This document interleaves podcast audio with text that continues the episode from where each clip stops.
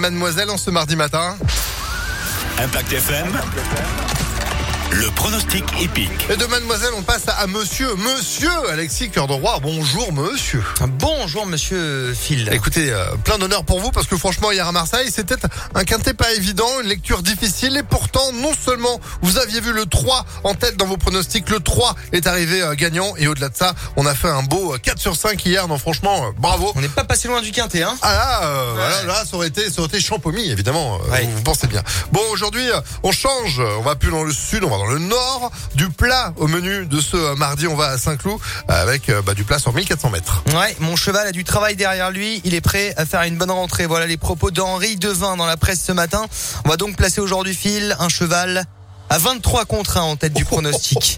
Dabia avec Clément Lecoeuvre, jockey écurie en forme, petit poids et bon numéro de corde. La candidature tape à l'œil et la cote se tente. Le 15 donc en tête pour euh, ce mardi à Saint-Cloud. Opposons-lui la montre de Christophe Soumillon. Oasis Cove régulier dans l'ensemble, c'est le 7. Viendra ensuite encore un cheval avec un petit numéro dans les boîtes à privilégier aujourd'hui. Le 10 Aloula avec Ludovic Boisseau, gagnant de Quintet déjà la semaine dernière à Saint-Cloud.